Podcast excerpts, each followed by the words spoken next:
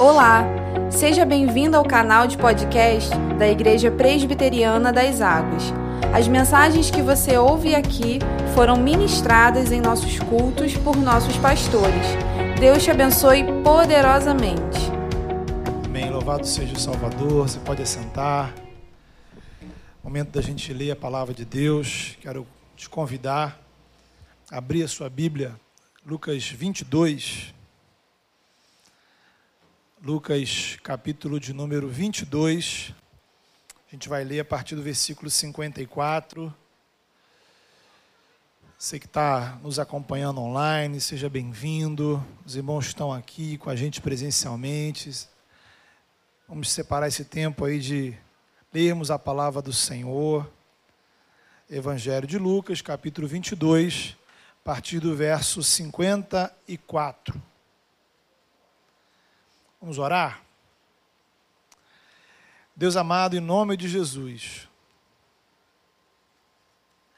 A Pai, precisamos, ó Pai, de ouvir Tua voz. A começar por mim, Senhor. A começar, ó Pai, pelos membros dessa igreja. Passando, Senhor, pelos nossos visitantes pelas pessoas que ouvirão essa palavra, Senhor, porque encaminharemos para elas em outro momento, outros que acompanharão essa palavra em outros horários. Mas, ó Deus, o necessitamos, ó Deus, de ouvir a tua voz. E precisamos, ó Deus, que a tua palavra chegue em nós, poderosa como ela é, Senhor a Pai, vem transformando dentro das nossas vidas, vem renovando o nosso interior, vem curando, ó Pai, vem convertendo, vem mudando, Senhor. Aquilo que precisa ser transformado.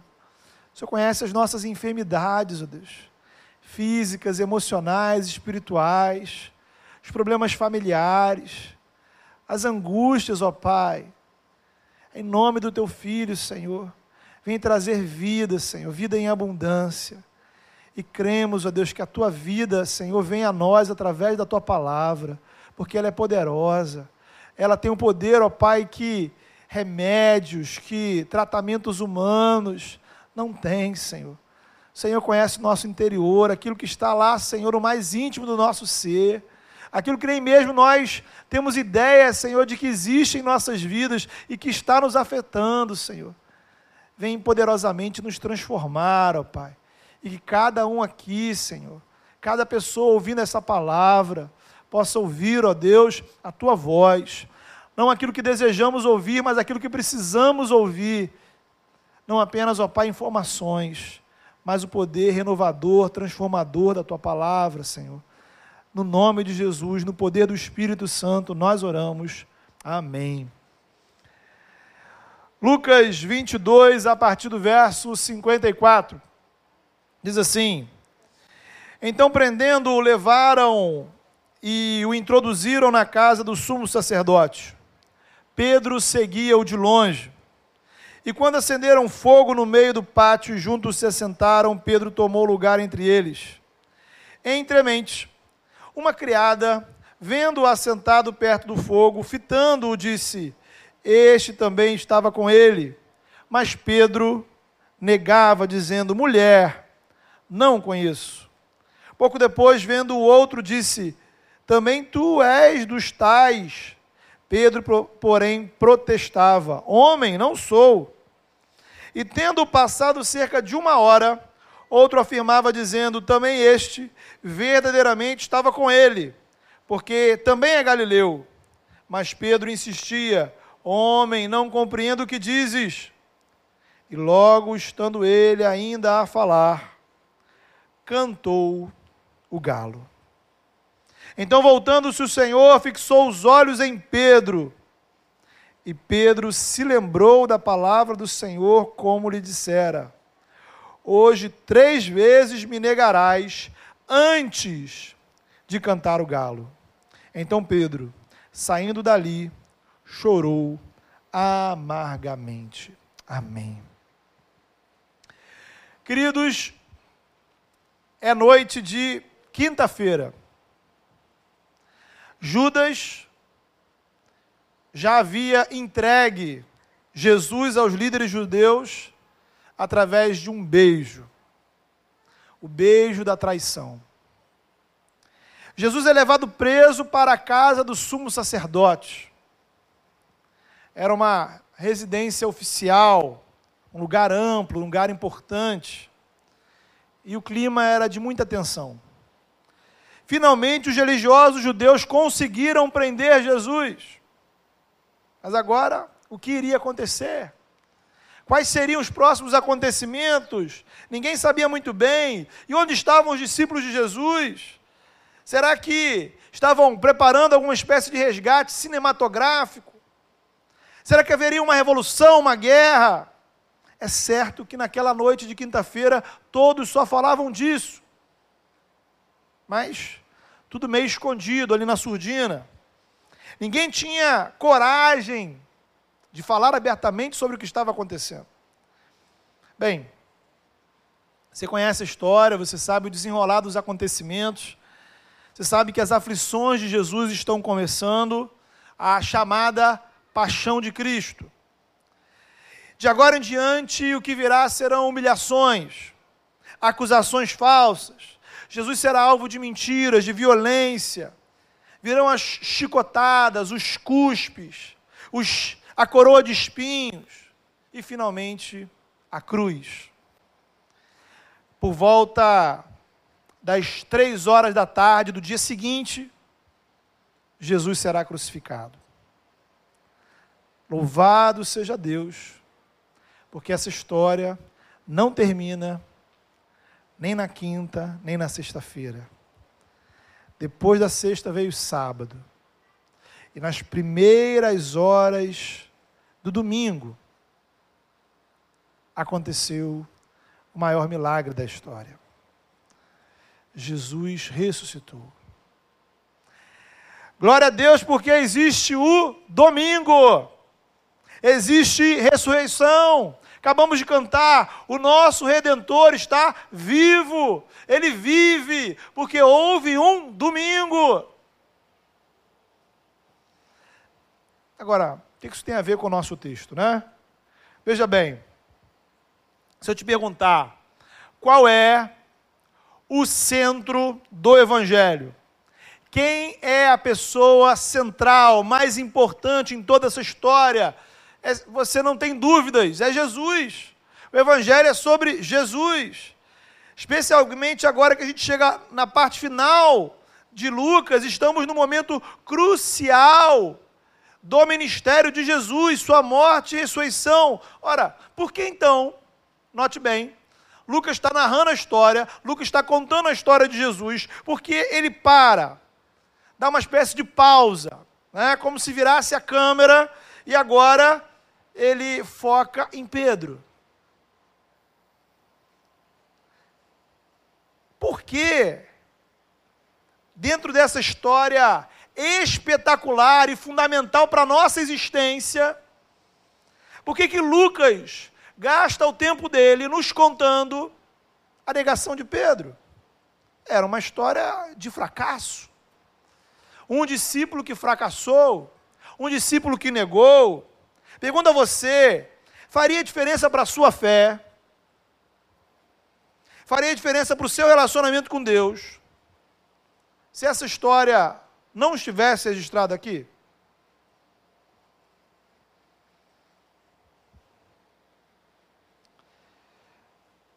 Você vai dizer, você sabe, né? Pedro negou Jesus, pô, legal, bacana, mas e daí? Que diferença faz? Né? E a coisa ainda é mais ampla, porque não apenas Lucas, mas os quatro evangelhos, isto é, Mateus, Marcos, Lucas e João se preocuparam ao registrar os acontecimentos finais da vida de Jesus, não deixaram de observar que Pedro negou Jesus três vezes. Desde os primórdios do cristianismo, isto é, antes mesmo dos evangelhos existirem escrito, ou por escrito, quando a história da paixão era contada, a negação de Pedro estava lá. Por quê? Porque a história do Evangelho não é simplesmente uma reportagem sobre um herói do passado. O Evangelho não é um documentário sobre Jesus. O que temos diante de nós é a palavra de Deus, palavra viva de um Deus vivo que conta a nossa história. Então, o grande ponto é você observar: não é sobre Pedro, é sobre você. A Bíblia, ela conta a nossa história. O Evangelho é o centro da Bíblia. Jesus é o centro do Evangelho. Agora, a história de Jesus não é a única história contada na Bíblia. Deus inspirou a palavra de modo que as nossas histórias, elas são contadas entrelaçadas com a história do Evangelho. Então tem a ver com você. Eu costumo dizer que não é somente a gente que lê a Bíblia, a Bíblia também nos lê. Isto é, eu não sei como é que você contaria a história da sua vida, mas a, a sua história de vida está aqui. A sua história de vida está aqui. Inclusive, aquelas partes da sua história que você não gosta. Aquelas partes que você talvez pularia, ignoraria, estão aqui. Por isso, Pedro representa todos os discípulos. Pedro nos representa. Veja bem, você já parou para pensar o que aconteceu com os outros discípulos quando Jesus foi preso?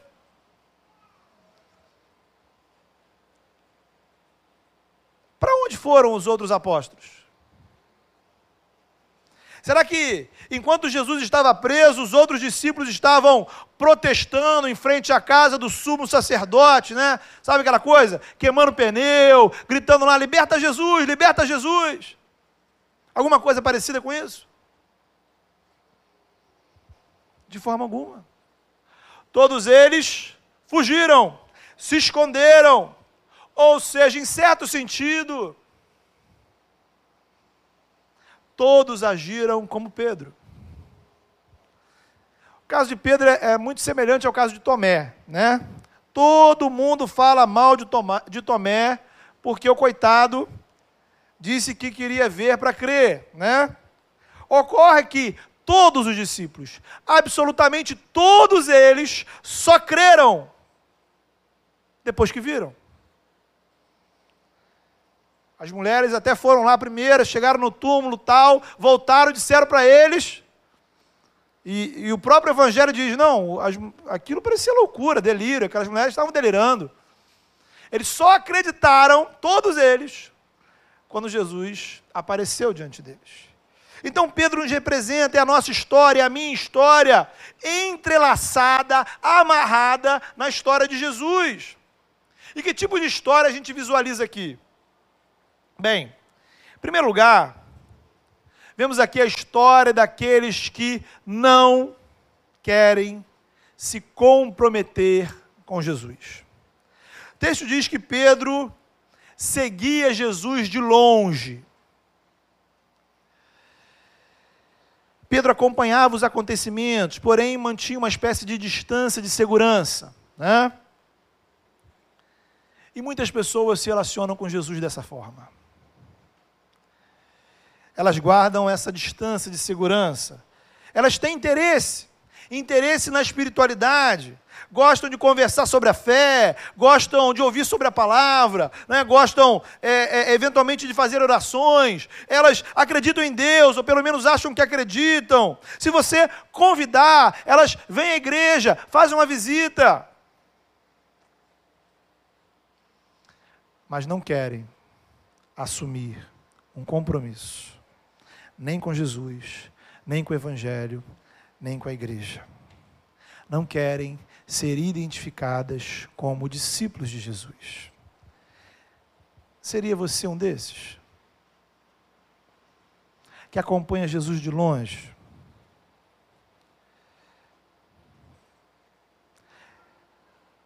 precisa ficar claro, irmãos, que há uma diferença entre ser espectador e ser discípulo.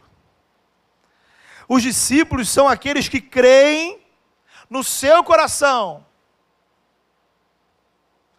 confiam e confessam com os seus lábios que Jesus é Senhor e Salvador.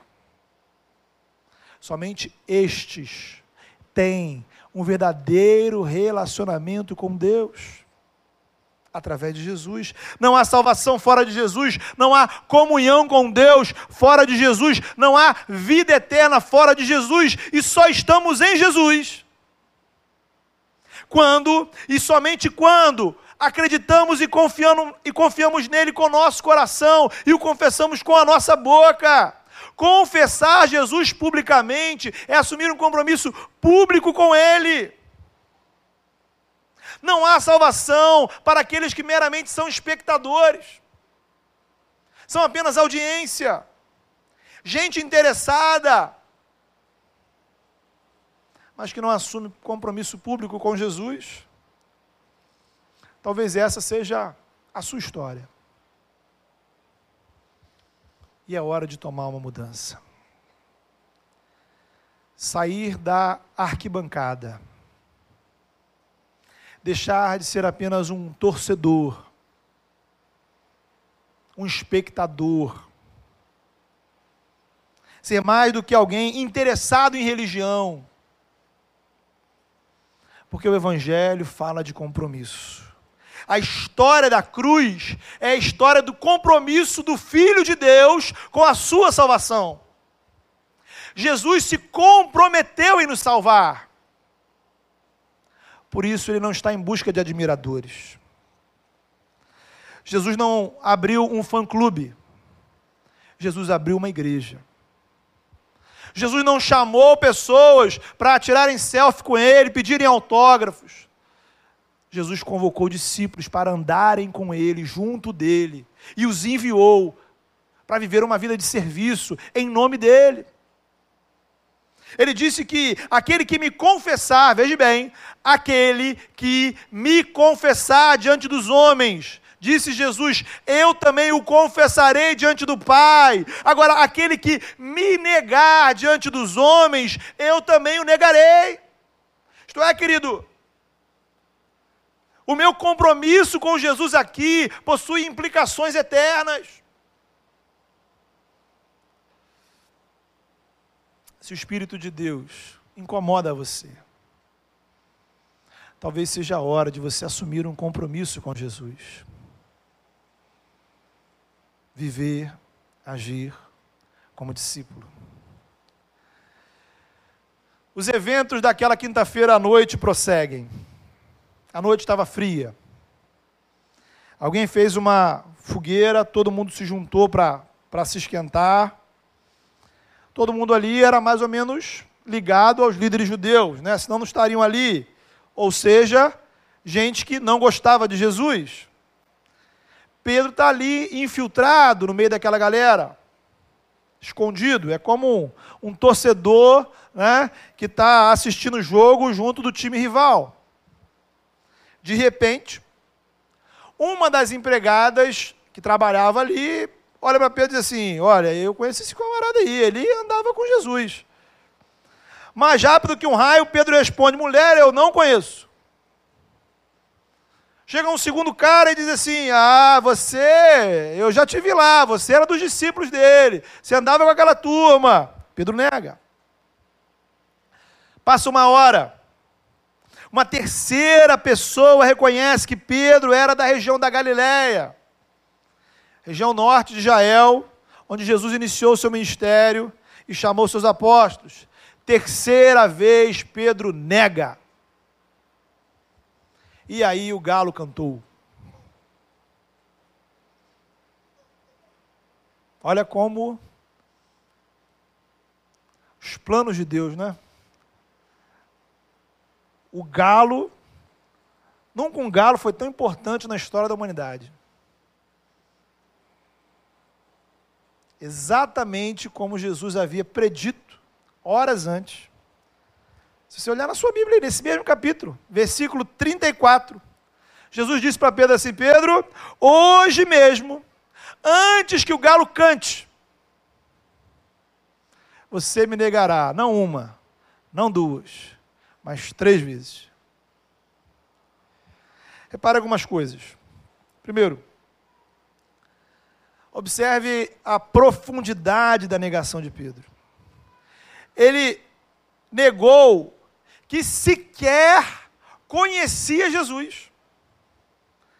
Na verdade, o texto é cuidadoso em mostrar que Pedro, nas suas respostas, nem sequer menciona o nome Jesus.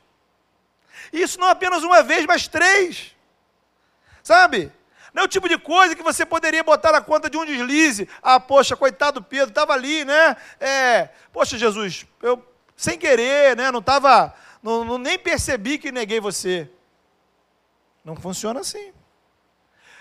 Pedro negou de maneira intencional, consciente. Ele sabia o que estava fazendo. E por que ele fez isso? Aí tem algo interessante. O problema de Pedro não era a falta de fé. Ao que tudo indica. O problema de Pedro era medo. Medo do que os judeus poderiam fazer com ele. Caso soubessem que ele era ligado a Jesus. Naquela altura dos acontecimentos, os líderes religiosos odiavam Jesus, tramavam a morte de Jesus, né? O que fariam com Pedro se soubessem quem ele era? Coisa boa não seria. O medo venceu a fé de Pedro. O medo o levou a negar a fé. Pedro está aqui, queridos, na situação que praticamente todo cristão em algum momento passa na sua vida. É provável que você já lidou com esse tipo de situação algumas vezes na sua caminhada. O que pode acontecer se eu disser que eu sou cristão? O que pode acontecer se eu assumir aqui que eu creio em Jesus, né? Veja, a questão não é ter ou não ter Jesus no seu coração. A questão é assumir ou esconder a sua fé em um ambiente hostil ao Evangelho. Ora, foi muito fácil para Pedro proclamar a sua fé quando estava cercado por Jesus e pelos discípulos. Né? É como é fácil a gente dizer que é cristão quando estamos na igreja, cercado dos nossos amigos cristãos. Agora, quando você sabe que o seu testemunho público pode gerar algum tipo de constrangimento, talvez até algum tipo de hostilidade, de trazer problemas, como você reage? Lidamos com um tema muito sensível na sociedade atual. Porque há uma tendência mundial da gente fazer da fé algo individual, algo privado, coisa do tipo: você pode orar na igreja, você pode orar na sua casa, mas será que pega bem você orar no restaurante? Tudo bem os cristãos fazerem culto na igreja, mas será que é correto, por exemplo, eu me reunir lá no campus da faculdade para fazer um estudo bíblico, ou, ou na praia, ou na praça de alimentação de um shopping? Será que isso é conveniente? Aprendi uma frase e que ajuda a gente a sair desse dilema, né? Eu quero dar honra a quem me ajudou a chegar nessa frase, né? E eu estou feliz porque a pessoa está aqui, né? Que é a nossa irmã Janine, né? membro da nossa igreja, você está aí, você não está vendo, ela está sentada aqui. Né? Então, quando a gente estava fazendo discipulado, aí você veja a riqueza do discipulado. Né? A gente não está ali apenas para ensinar, mas também para aprender. Então a gente estava conversando sobre o desafio do testemunho de fé no trabalho. E ela disse alguma coisa, nem sei se ela lembra disso, né?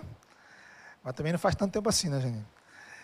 Algo que poderia ser resumido assim: Eu não devo impor a minha fé, mas eu não preciso ocultá-la. Então é isso.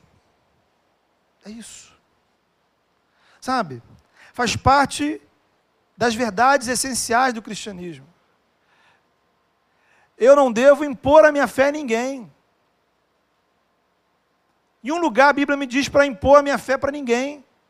Agora, são outros 500 quando a gente discute se eu devo esconder a minha fé, porque aí eu estou comprometendo o meu testemunho. Compreende? Então, nós devemos amar o nosso próximo, devemos amar inclusive aquele que nos perseguem. O evangelho não é um processo de imposição, né? Se nem mesmo aos nossos filhos a gente consegue impor né, a nossa fé, forçar uma conversão, quanto mais as pessoas em geral. Então não é possível a gente fazer um decreto que vai converter todo mundo. Regeneração é obra do Espírito Santo. E como Jesus disse, o Espírito Santo atua como vento. Ele sopra onde quer, quando quer, como quer. De forma que não me cabe impor a minha fé. Jesus não impôs o evangelho aos judeus. Agora, coisa bem diferente é eu esconder a minha fé, ocultar a minha fé. O relacionamento com Deus não é, nunca foi, nem nunca será uma experiência privada. O relacionamento com Deus envolve tudo na minha vida. E eu não posso escondê-lo quando eu vou ao mercado, quando eu estou no trabalho, estou na faculdade, na academia, onde quer que seja. Se eu sou cristão na igreja, em casa, e não cristão na minha vida pública, significa que eu não sou cristão. A equação é simples. Cristão aqui, não cristão lá, resultado, não cristão. A Bíblia toda fala disso, né? Lembra lá de Daniel, né? Que manteve sua prática de oração quando as orações tinham sido proibidas. Daniel não se escondeu para orar com medo de ser visto, né? Ele não ocultou a sua fé, muito menos deixou de praticar a sua vida devocional. Ou também os amigos de Daniel, quando lá o Nabucodonosor decidiu que tinha que se prostrar diante da estátua dele, os amigos de Daniel não se esconderam, mas mantiveram que somente a Deus devemos adorar. Então veja bem, queridos. Nada tem a ver isso com intolerância religiosa. Devemos, sim, respeitar a religião de quem quer que seja, ainda que eu discorde dela. Agora, respeitar a religião do outro não significa deixar ou abrir mão das minhas convicções espirituais. Respeito não significa concordância.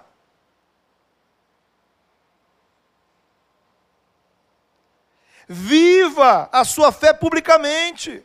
Você precisa entender que tudo que você faz na rua tem tanto a ver com o evangelho quanto o que você faz na igreja. Tudo que você faz ou deixa de fazer é espiritual, queira você ou não. Afinal de contas, se Jesus fosse Senhor apenas dentro da igreja, ele não seria um Senhor digno de ser servido.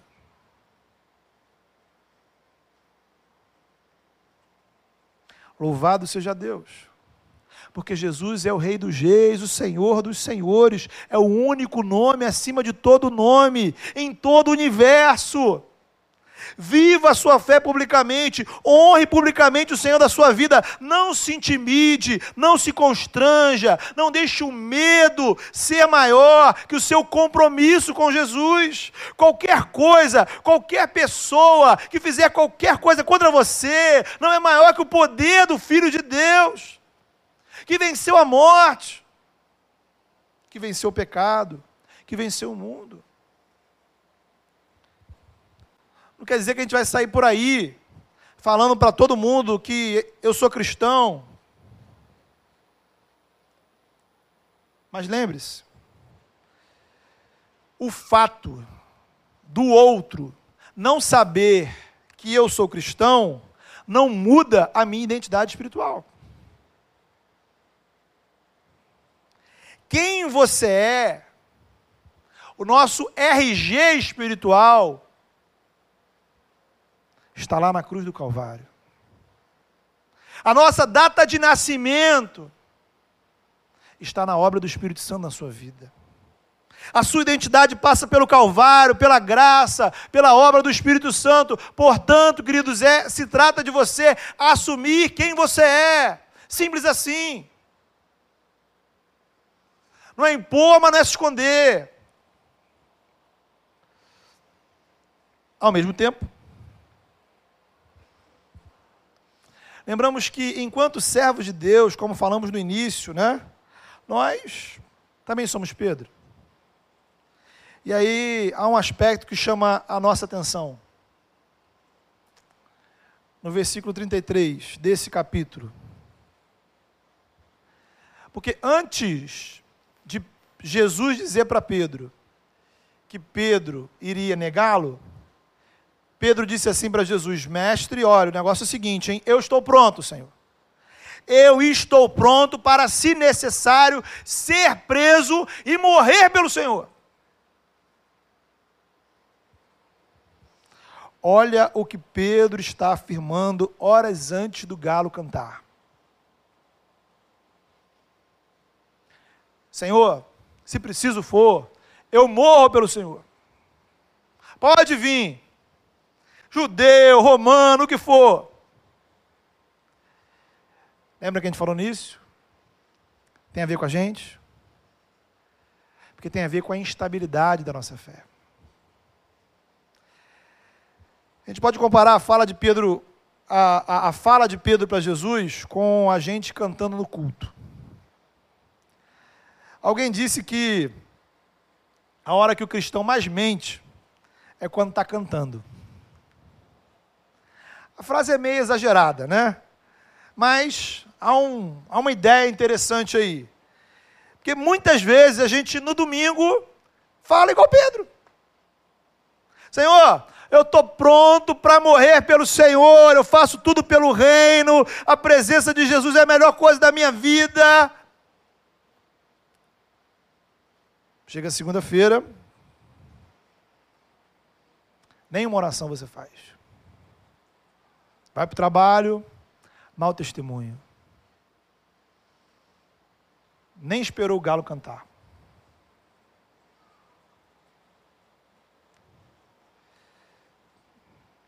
Qual a solução? Será que é parar de cantar no culto? Claro que não. Algo importante que a gente pode aprender aqui, queridos.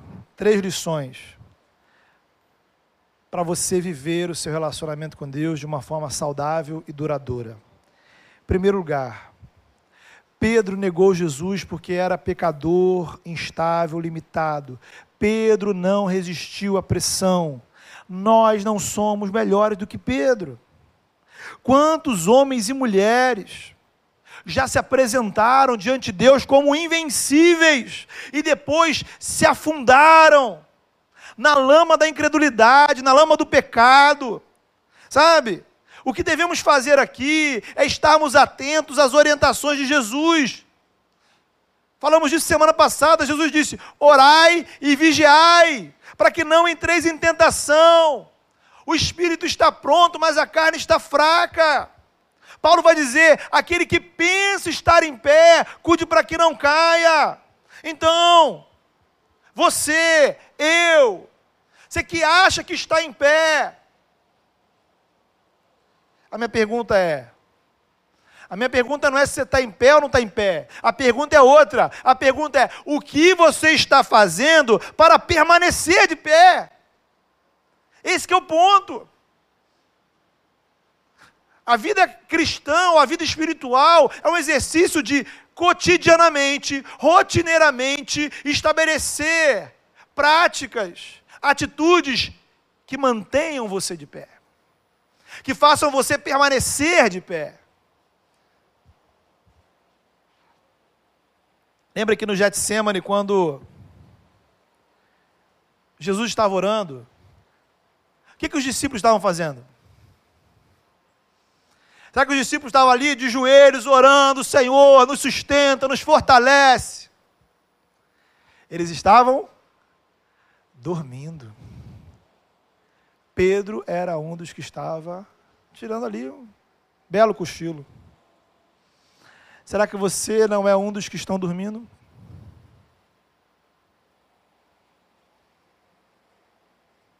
Pense nisso. Somos pecadores limitados. Para usar uma, uma metáfora da construção, né? Somos uma construção que precisa constantemente ser reforçada nas suas bases. Porque ela apodrece muito rápido.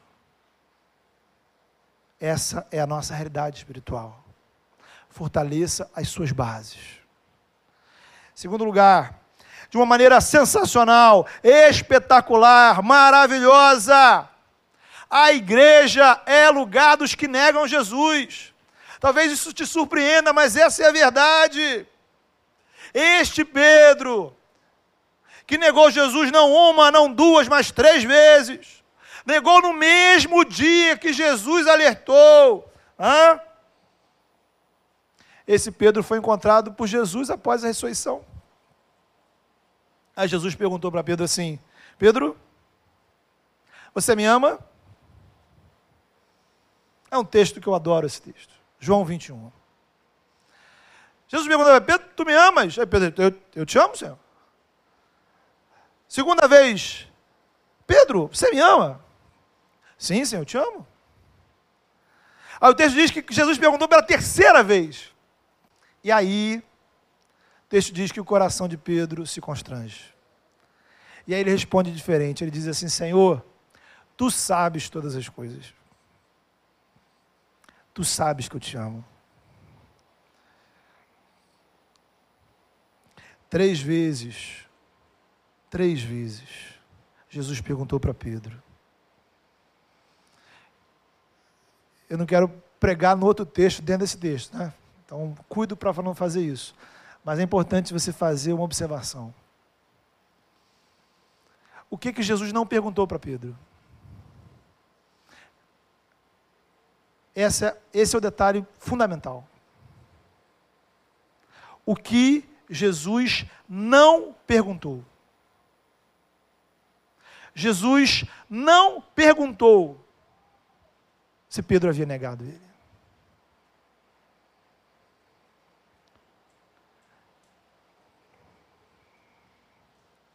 Entenda, irmão. Jesus. Tem que falar devagar para não chorar. Jesus não pergunta pelo seu pecado.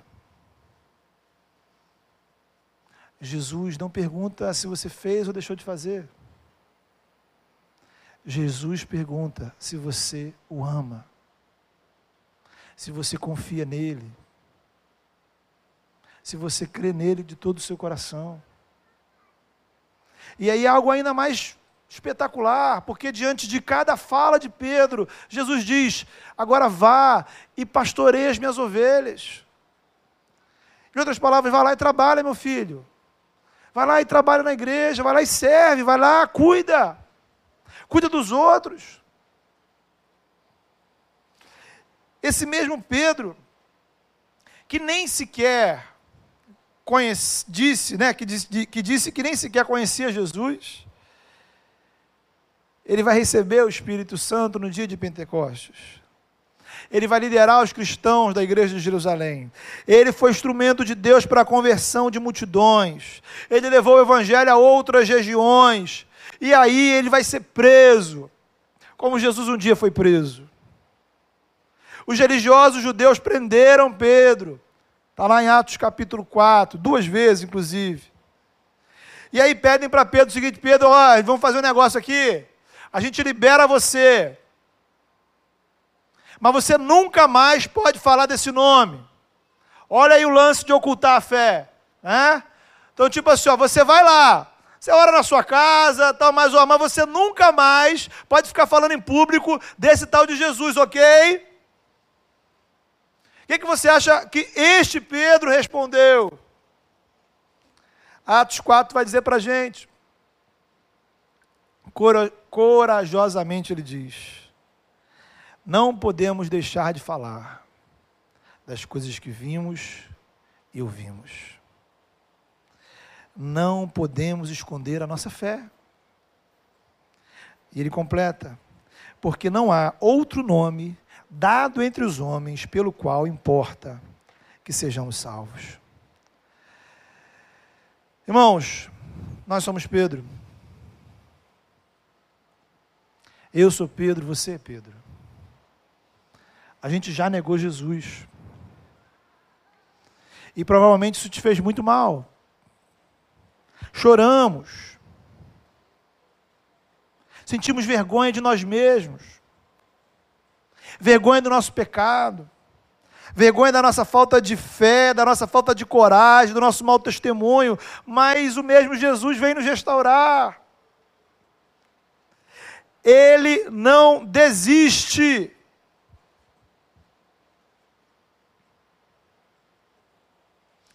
Daqueles que negaram, mas ele vem em busca daqueles que se arrependem. Ele nos chama, Ele nos acolhe, Ele nos restaura. Há uma única condição. Pergunta é: você está arrependido? Você ama Jesus? Sonde o seu coração, querido. Sonde o seu coração e responda como Pedro respondeu: Senhor, tu sabes de todas as coisas. Ah, irmãos, eu já fiz essa oração. Senhor, Tu sabes, tu sabes mais de mim do que eu. E tu sabes que eu te amo. A igreja é lugar dos Pedros. A igreja é lugar dos que negaram Jesus, mas que se arrependeram, dos que choraram amargamente, mas foram acolhidos, restaurados pelo Senhor.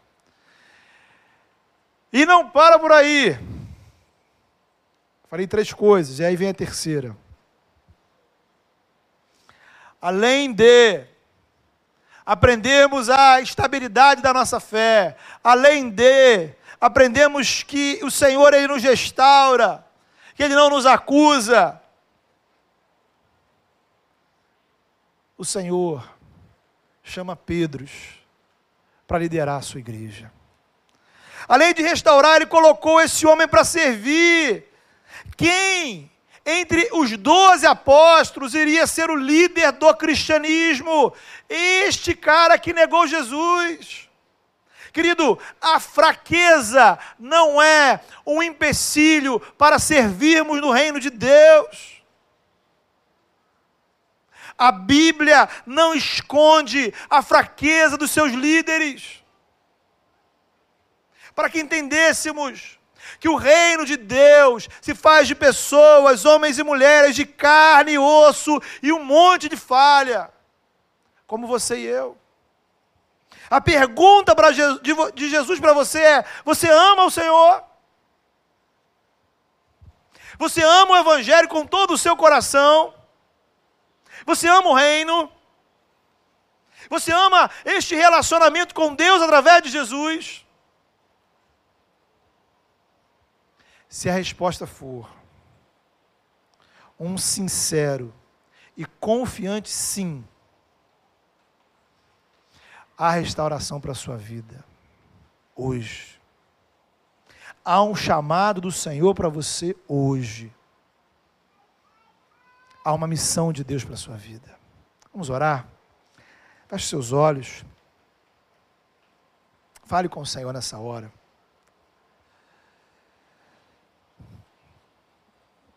De muitas formas nós podemos ser Pedro.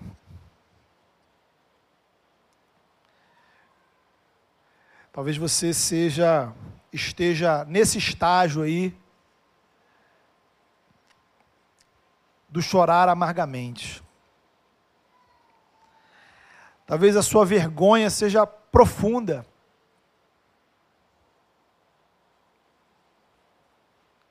Jesus vem ao seu encontro e pergunta para você: Você me ama? Você me ama? Talvez você olhe para a sua vida e diga: Poxa, estou bem, não, nunca neguei Jesus, estou servindo ao Senhor, estou trabalhando, beleza. Você não é melhor que Pedro. É hora de você reforçar as suas bases. É hora de você construir estacas na sua espiritualidade de sustentação.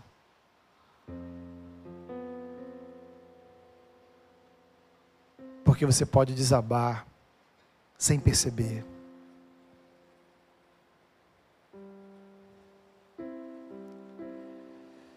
E se você ama o Senhor, se você sincera e confiantemente ama o Senhor, a despeito de qualquer erro que possa existir na sua vida,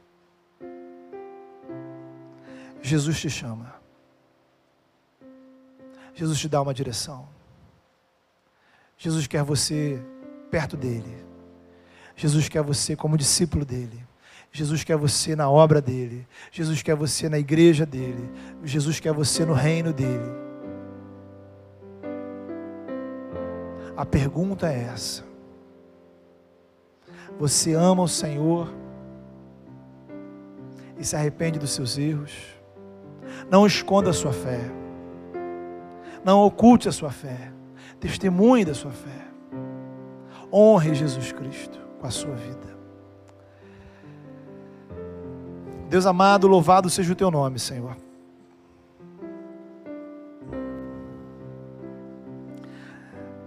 Pai, obrigado porque a gente olha para a tua palavra e a gente vê a nossa história, Senhor. Obrigado porque a nossa história, Senhor, é contada de uma maneira tão transparente, Senhor, que a gente fica até constrangido. Pai, perdoa, Senhor, porque muitas vezes nós negamos o Senhor. Fingimos, ó Pai, que não o conhecíamos. Negamos a Deus com palavras, negamos com atitudes e às vezes até com o nosso coração. Ignoramos a tua presença, ignoramos o compromisso que tínhamos com o Senhor. Mas nessa hora, Senhor, arrependidos diante do Senhor, nós confessamos o Senhor, ó Pai, nosso amor. Obrigado, Pai, porque o Senhor não pergunta dos nossos pecados. Obrigado, Pai, porque o Senhor não pergunta, Senhor, dos nossos erros. Obrigado, Pai, porque o Senhor não nos acusa, Senhor. Mas nós declaramos, Senhor, nós te amamos, ó Pai. Ah, Senhor, nós amamos Jesus. Nós amamos o Evangelho, nós amamos a Tua obra em nossas vidas, nós amamos o Teu reino, Senhor. Obrigado, Pai, porque há lugar junto do Senhor para pessoas como nós. Senhor, em nome de Jesus, que a gente possa entender, Senhor, que as nossas fraquezas e limitações não são empecilhos para te servir. A Deus, que nessa hora, Senhor, pessoas, ó Pai, possam realmente se colocar diante do Senhor e assumir uma decisão, Senhor de servir ao Senhor, de estar ao teu lado, de responder essa pergunta: será que nós amamos Jesus? E ao respondermos essa pergunta, que possamos, ó Pai, obedecer ao teu chamado, vá e se junte às ovelhas, vá e se envolva no reino, vá e cumpra o seu papel. Que a gente possa assumir um compromisso com o Senhor, ó Deus. Porque o Senhor, ó Pai, se comprometeu com as nossas vidas. Para a glória do Teu nome, ó Deus. Que esta igreja, Senhor, que a igreja das águas, ó Pai, seja um local onde Pedros sejam restaurados, onde Pedros, ó Deus, encontrem, Senhor, a voz de Jesus, onde Pedros, ó Deus, possam servir ao Senhor, que aqueles que um dia te negaram possam aqui te servir, porque amam o Senhor e são amados pelo Senhor, em nome do teu filho Jesus. Amém.